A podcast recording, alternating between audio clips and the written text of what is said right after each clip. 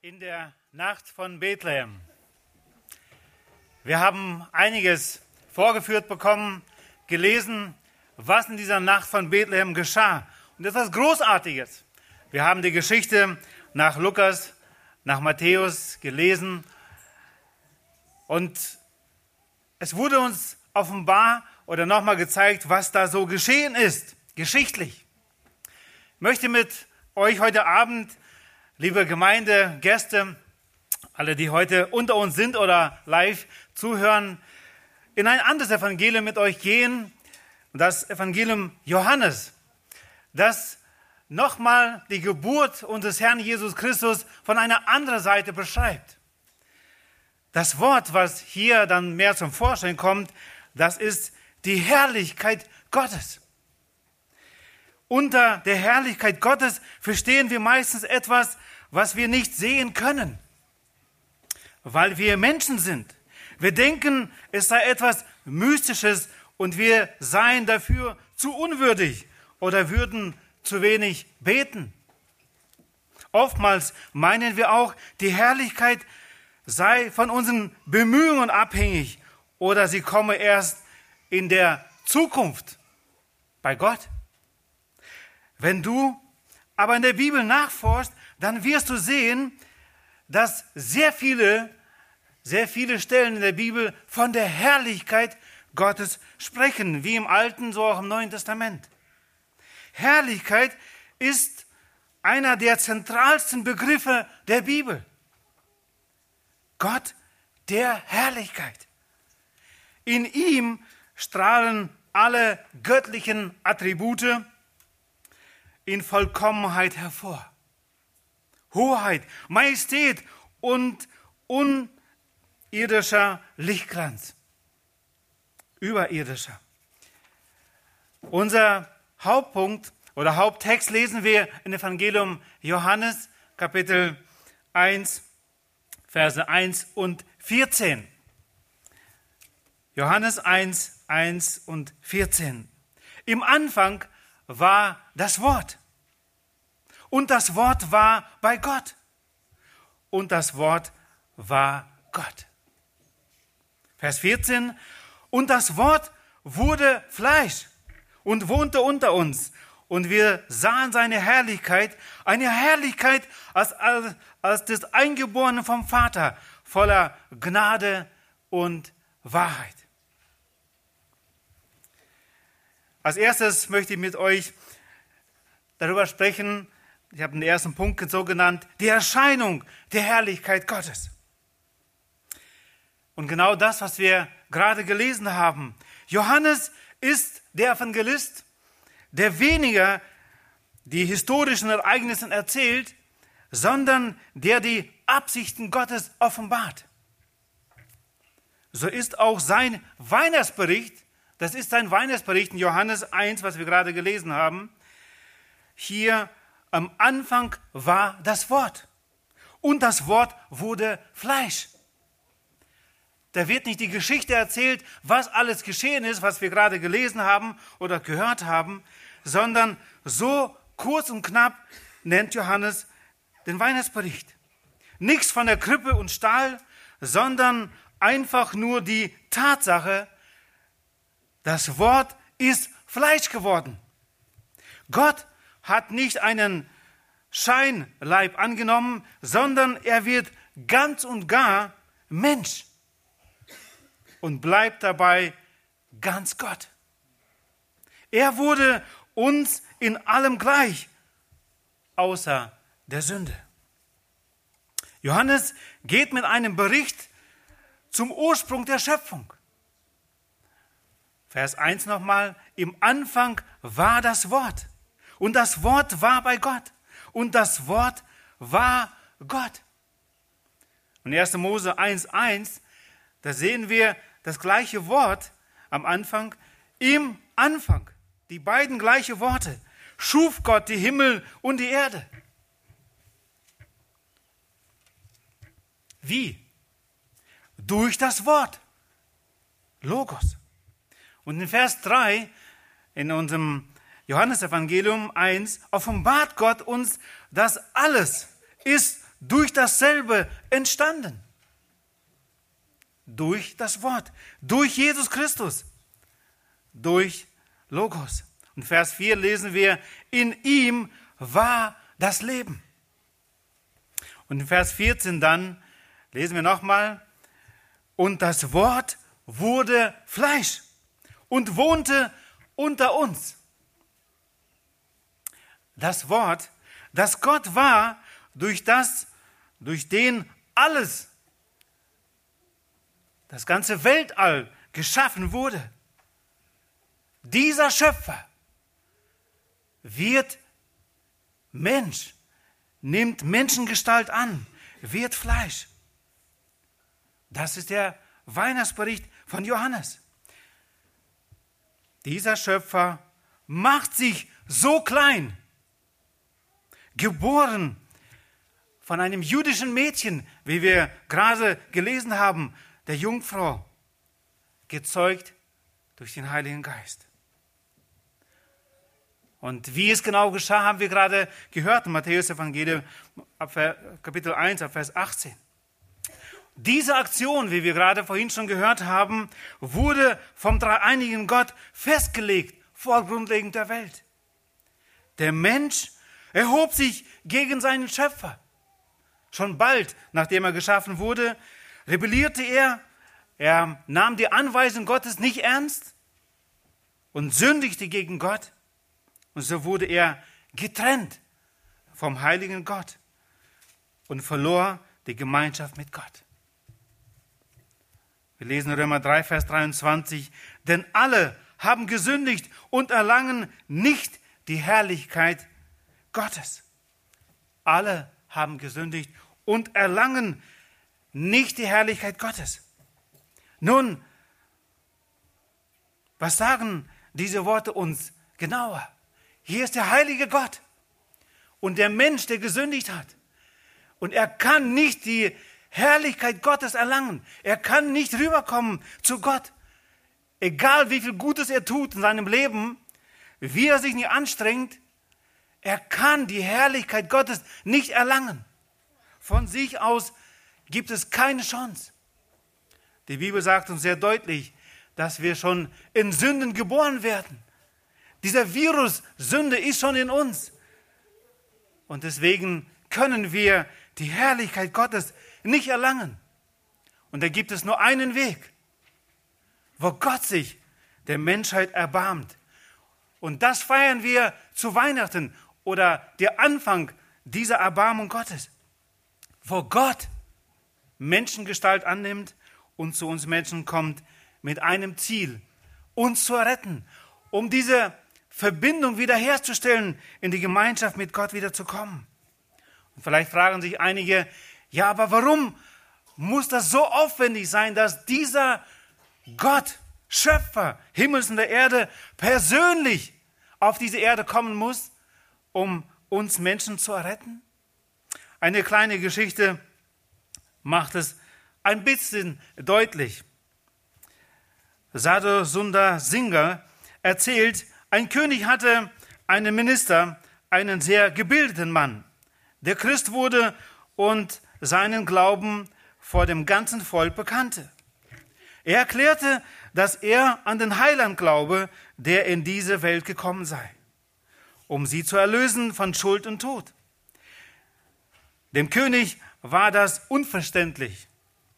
Aber, sagte er, wenn ich will, dass etwas geschehen soll, dann gebiete ich meinem Dienern und das genügt. Warum sollte der König aller Könige selbst in diese Welt kommen. Der König wollte den Minister wegen seiner Bekehrung zum Christenglauben entlassen. Da er ihn aber sehr liebte, versprach er ihm Gnade, wenn er eine Antwort auf diese Frage wüsste. Gewährt, gewähr mir 24 Stunden, Majestät, erwiderte der Minister, und ich will euch antworten. Er ließ einen geschickten Schnitzkünstler holen und trug ihm auf, eine Puppe anzufertigen und sie genauso zu kleiden wie das zweijährige Kind des Königs. Am folgenden Tag machte der König im Boot eine Spazierfahrt.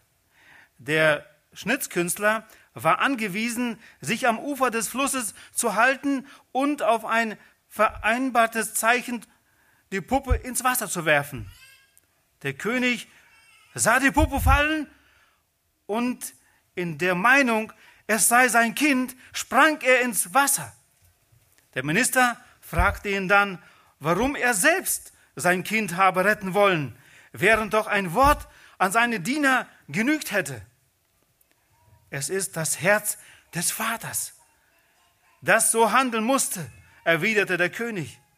Und der Minister antwortete, so hat sich auch Gott nicht damit zufrieden gegeben, den Menschen nur eine Heilsbotschaft zu senden, sondern seine unendliche Liebe ließ ihn selbst vom Himmel herabsteigen, um uns zu retten.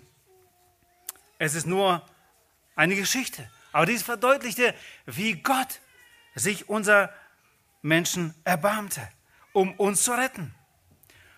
Vers 14 lesen wir, und wohnte, zeltete unter uns, und wir haben seine Herrlichkeit angeschaut. Dieses wohnte wird auch anders übersetzt, zeltete für eine bestimmte Zeit nur. Wer in der Krippe von Bethlehem die Herrlichkeit Gottes, den Retter, entdecken will, der muss schon sehr genau hinschauen. Glauben ist, das, ist der Schlüssel dafür. Gott offenbarte seine Herrlichkeit seinerzeit Mose.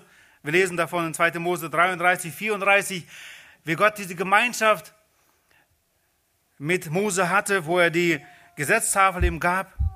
Später lesen wir, wie dem Volk, das Volk Israel in der Stiftshütte die Herrlichkeit Gottes erlebte. 2. Mose 40, 34. Später dann im Tempel. 2. Chronik 7. Und so lesen wir aber auch, wie diese Herrlichkeit Gottes wegen der Sünde des Volkes das Volk Israel verließ. Gott erbarmte sich und gab Verheißungen immer wieder. Und wir lesen davon nicht wenig in Jeremia 32. Ich lese zum Beispiel Vers 40, da heißt es, und ich werde einen ewigen Bund mit ihnen schließen, dass ich mich nicht von ihnen abwende, ihnen Gutes zu tun. Jeremia 33, Vers 8.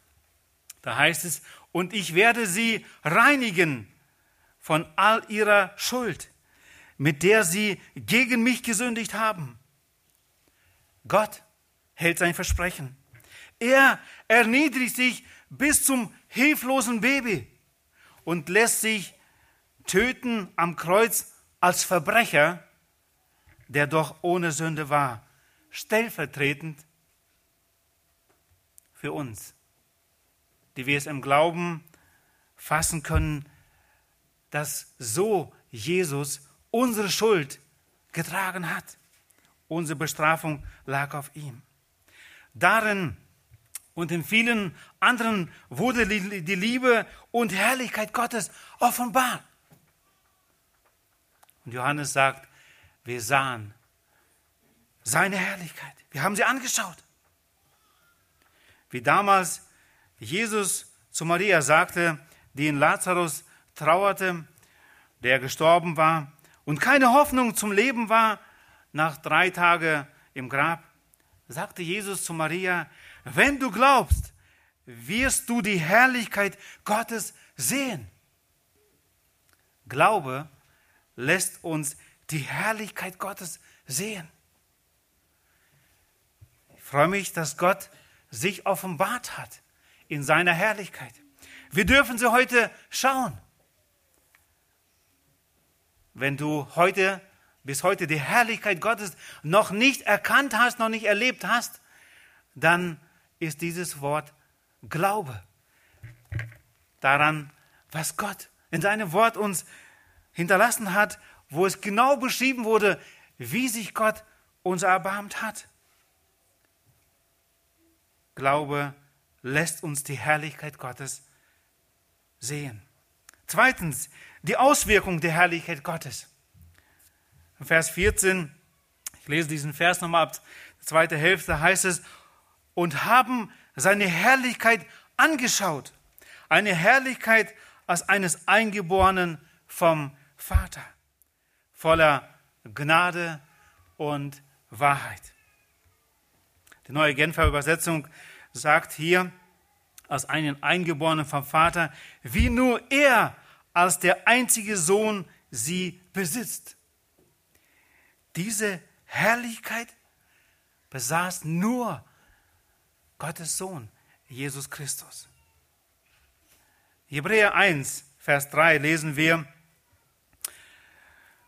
die Übersetzung mag ein bisschen anders sein äh, auf der Folie, als ich sie euch vorlese. Da heißt es unter anderem, er ist das vollkommene Abbild von Gottes Herrlichkeit und Abdruck seiner, seines Wesens. Durch die Kraft seines Wortes trägt er das ganze Universum. Und nachdem er das Opfer gebracht hat, das von den Sünden reinigt, hat er sich zur Rechten der Majestät in der Höhe gesetzt. Jesus wird genannt als Gottes Herrlichkeit, als der, das Abbild von Gottes Herrlichkeit und Abdruck seines Wesens. Jesus kam zu uns in seiner Herrlichkeit, auch wenn sie nicht viele gesehen haben.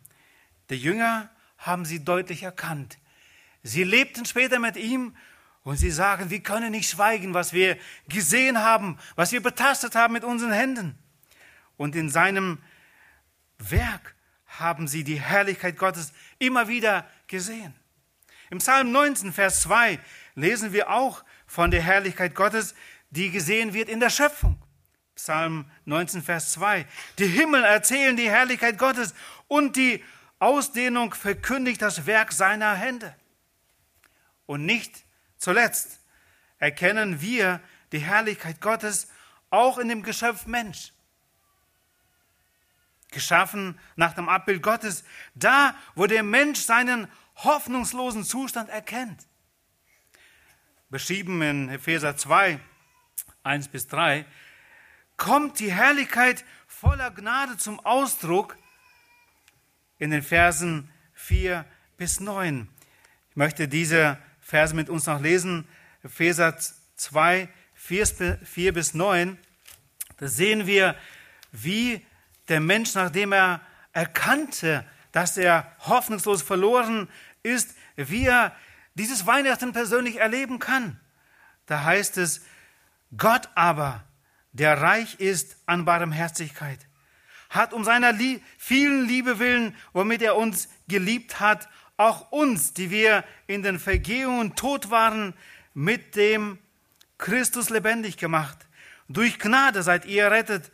Er hat uns mit auferweckt und mitsitzen lassen in der Himmelswelt in Christus Jesus, damit er den kommenden Zeitaltern den überragenden Reichtum seiner Gnade in Gütern uns erwiese in Christus Jesus. Denn aus Gnade seid ihr errettet, durch Glauben, und das nicht aus euch, Gottes Gabe ist es, nicht aus Werken, damit niemand sich rühme. Das ist die Gnade, die wir erfahren dürfen, heute noch. Die ist damals erschienen der Menschen zu Weihnachten. Die Jünger durften es erleben, durften es anwenden für sich und später, nachdem Jesus wirklich, wie wir gelesen haben, Hebräer 1, die Söhnung vollbracht hatte, durften und gegen Vater gefahren ist, dürften sie es weiter verkündigen. Und die Auswirkung der Herrlichkeit Gottes auf der Erdung ist die Hoffnung für Sünder. Und wenn wir Johannes 1 nochmal schauen, Vers 14 hatten wir gelesen, wenn wir da nochmal Vers 16 und 17 lesen, da heißt es, denn aus seiner Fülle haben wir alle empfangen, und zwar Gnade um Gnade.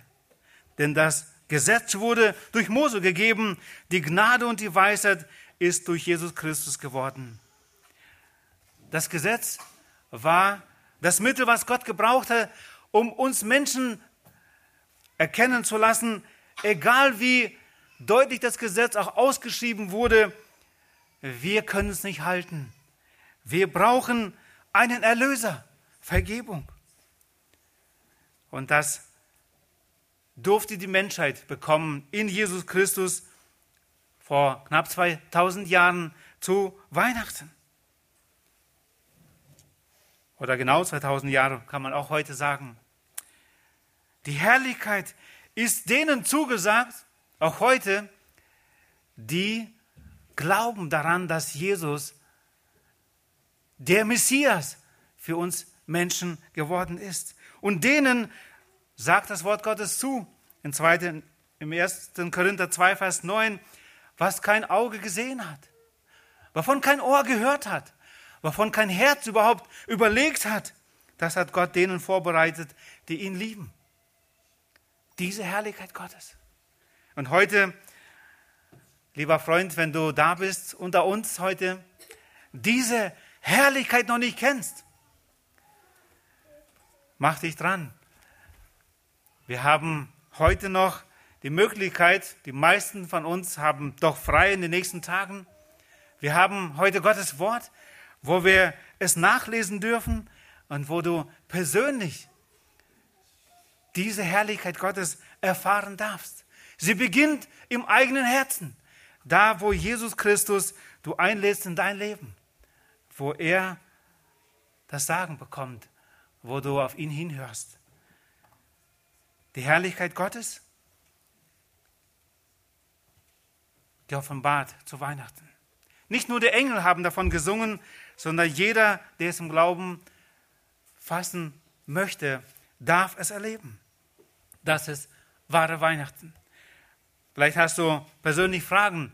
Wie kannst du das persönlich für dich erfahren? Bleib zurück nach diesem Gottesdienst. Wir nehmen uns gerne Zeit, um dir anhand des Wortes Gottes es auch näher zu erklären. Möge dieses Weihnachten uns mehr motivieren, über die Herrlichkeit Gottes uns zu freuen. Und die Herrlichkeit Gottes, die der Herr heute allen Menschen anbietet, weiterzutragen in diese dunkle Welt. Heute sind es noch viele Menschen, die diese Herrlichkeit Gottes noch nicht kennen persönlich. Und wenn du sie erfahren hast, dann bist du schuldig, sie weiterzutragen. Möchte der Herr uns dabei helfen. Amen. Ich möchte mit uns zum Abschluss beten. Lass uns nach Möglichkeit dazu aufstehen und wir wollen Gott gemeinsam danken für dieses Geschenk der Herrlichkeit Gottes. Großer Gott, hab herzlichen Dank, dass du dich unser, uns Menschen angenommen hast.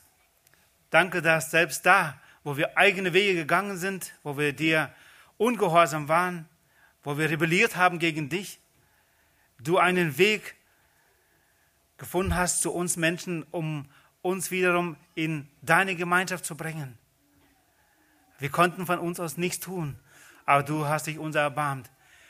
Du bist in Jesus Christus, hast du Menschengestalt angenommen, stellvertretend für uns dort auf Golgatha dein Leben gegeben, damit jeder, der daran glaubt, nicht verloren gehe, sondern ewiges Leben haben.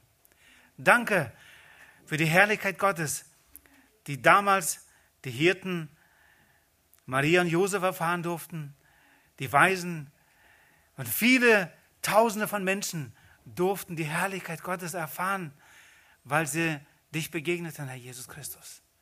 Danke, dass du diese Herrlichkeit Gottes heute jedem Glaubenden anbietest. Wir preisen dich darüber. Hilf uns, diese Botschaft weiterzutragen, damit viele, viele, viele Menschen davon noch Gebrauch machen und uns wir, und wir uns in Ewigkeit bei dir erfreuen und dich loben und preisen für deine Gnade, für deine Barmherzigkeit, die du uns Menschen teilhaben würdest. In Jesu Namen, Vater. Amen.